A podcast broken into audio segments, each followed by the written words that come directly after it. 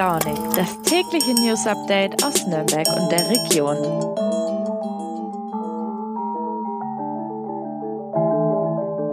Einen wunderschönen guten Morgen und hallo zurück zu Früh und Launig heute am Donnerstag, den 8. September. Feierwütige dürfen sich freuen, denn ab Dezember werden die Nacht-S-Bahn eingeführt. Das haben wir schon vergangene Woche angekündigt, aber mein Kollege Martin Müller hat nähere Details dazu. Außerdem rede ich mit meinem Kollegen Tobias Lang darüber, auf was sich Saunabesucher in Nürnberg und Franken einstellen müssen angesichts der Energiekrise. Kommt es sogar zu, zu einer Komplettschließung der Saunas? Tobias weiß mehr dazu. In Bayern fängt bald die Schule wieder an.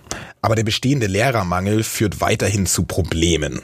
Mit meiner Kollegin Claudia Obasek habe ich darüber geredet, wie sich der Lehrermangel auf die Grund- und Mittelschulen in Nürnberg auswirkt.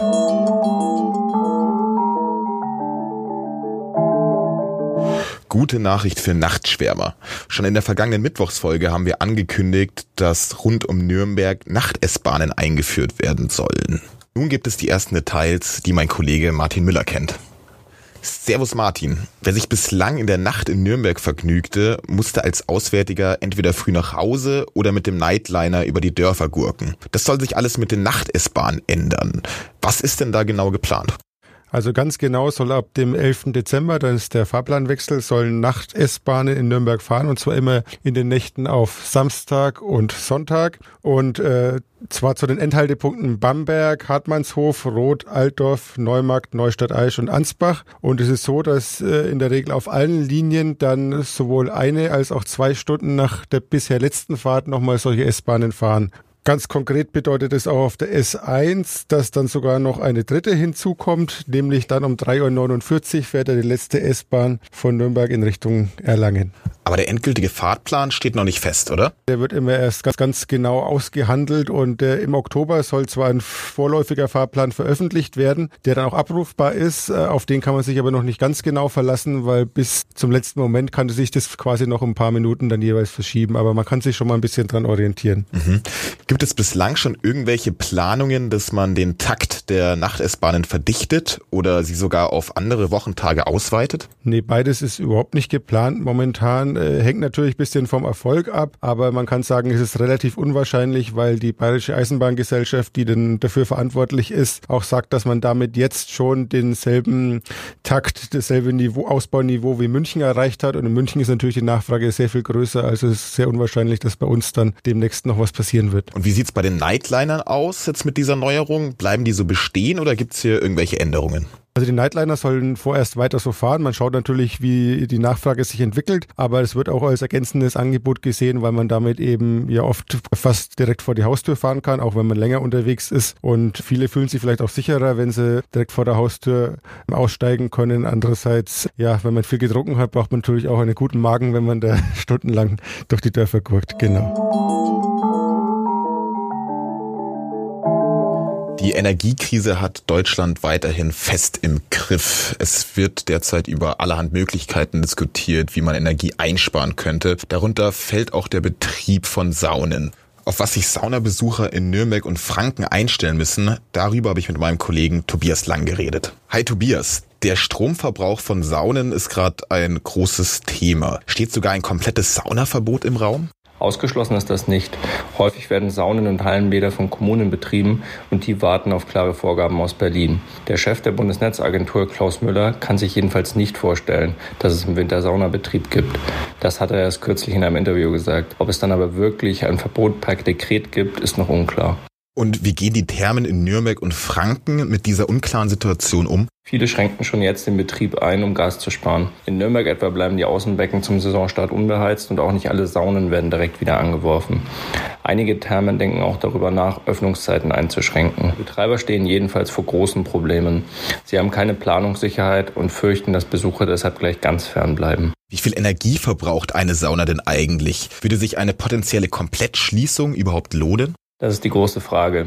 Wenn wirklich jede Kilowattstunde Strom zählt, dann gibt es natürlich wenige Argumente gegen die Schließung von Saunen. Die verbrauchen im Vergleich zu Schwimmbädern aber gar nicht so viel. Das haben mir mehrere Betreiber erzählt. Ein Außenbecken verbraucht etwa bis zu zehnmal so viel Energie.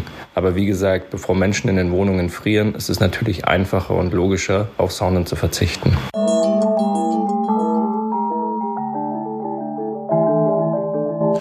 Am Dienstag gehen in Bayern die Schulen wieder los und ja, wie fast jedes Jahr zum Schulstart haben die mit verschiedenen Schwierigkeiten zu kämpfen. Besonders der anhaltende Lehrermangel ist ein erhebliches Problem für die Schulen. Mit meiner Kollegin Claudia Ubasik habe ich darüber geredet, wie sich der Lehrermangel auf die Nürnberger Grund- und Mittelschulen auswirkt. Hallo Claudia.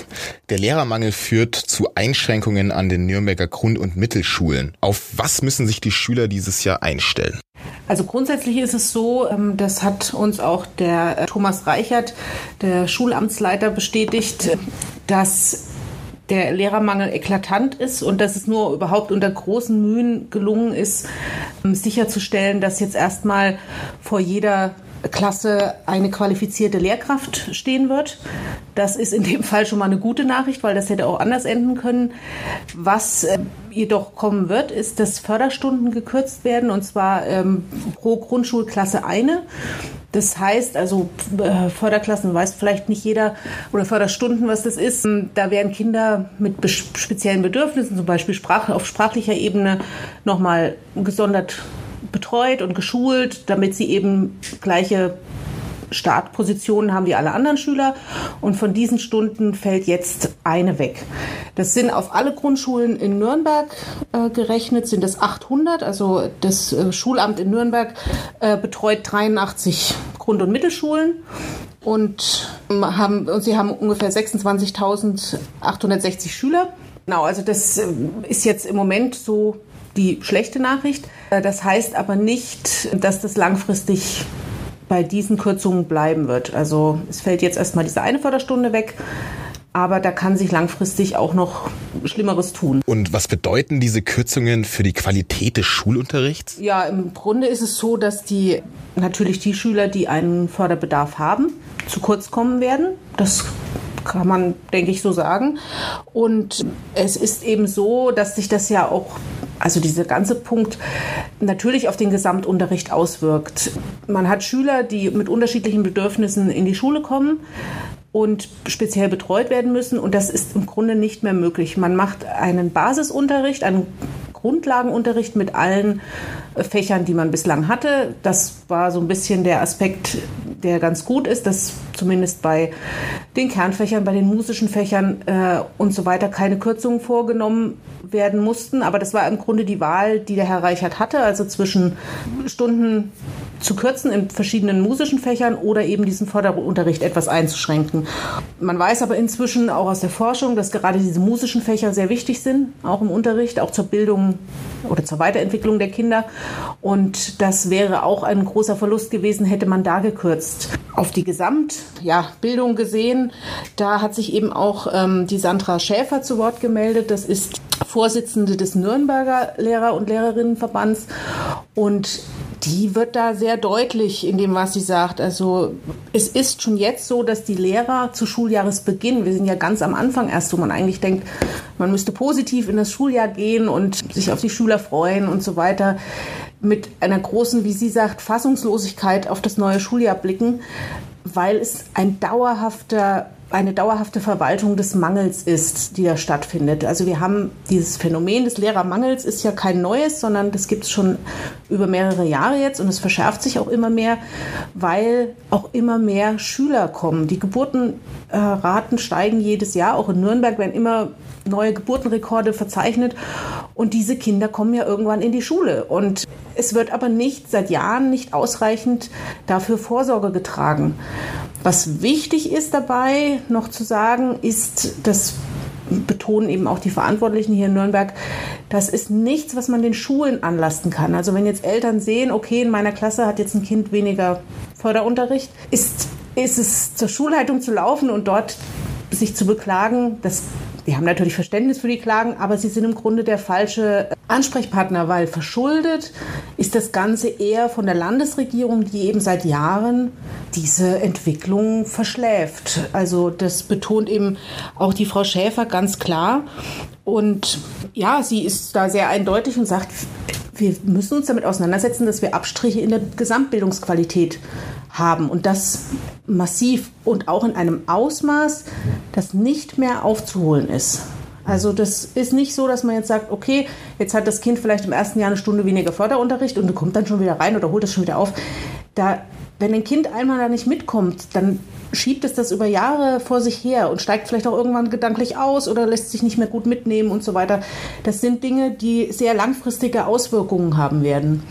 Und ja, im Grunde ist es eine Herabsetzung der Bildungsqualität. Also das sagt die Frau Schäfer auch ganz klar. Das ist nichts, was man schönreden kann. Und jetzt kommt es sogar auch in Kitas bereits zu Kürzungen. Was ist denn da der Hintergrund? Ja, das denkt man auf den ersten Blick gar nicht. Ja, was hat denn die Kita mit Schule zu tun? Es ist aber so, dass es seit Jahren ein Programm gibt in den Kitas, das dafür sorgt, dass Kinder, die nicht gut Deutsch sprechen oder gar nicht Deutsch sprechen, intensiv auf die Schule vorbereitet werden. Das ist ein Programm, das sich bislang zur Hälfte die Kitas geteilt haben und die andere Hälfte haben die Grundschulen verantwortet.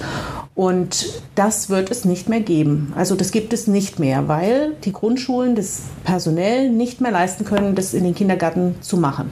Und die Kindergärten, da gibt es ein paar Ausnahmen wohl, die das noch irgendwie auf privaten Wege hinkriegen, diese Kinder zu fördern. Aber die Kindergärten sind ja in der genau, genau gleichen Lage. Das ist ja in diesem ganzen Bildungsbereich ähm, frühkindliche Bildung das Problem, dass es ja auch in Kitas viel zu wenig Personal gibt, die ja auch teilweise nur noch ja, Standard oder eine Grundversorgung sicherstellen, aber nichts extra mehr machen können und eben auch nicht mehr solche Extras wie Vorschulkinder, die ein Sprachdefizit haben, zu fördern, dass sie fähig sind, äh, in der ersten Klasse eingeschult zu werden und ihrem Banknachbar vernünftig sagen zu können, hallo, ich bin der, was weiß ich, und ich freue mich, dass ich hier bin, sondern die dann da sitzen und das vielleicht nicht können. Und das ist ein großer Verlust, weil diese Kinder schon von Anfang an benachteiligt sind in ihrer Schullaufbahn, weil die sie ja erstmal dann im Grunde Deutsch lernen müssen. Und sie haben faktisch nicht mehr die gleichen Startbedingungen wie deutschsprachige oder muttersprachlich deutsche Kinder.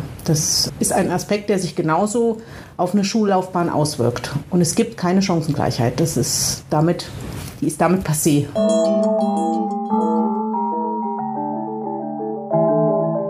Das war's mit der heutigen Folge Früh und Launig. Ich hoffe, sie hat euch gefallen und es würde mich natürlich freuen, wenn ihr auch morgen wieder reinhört. Bis dahin, alles Gute.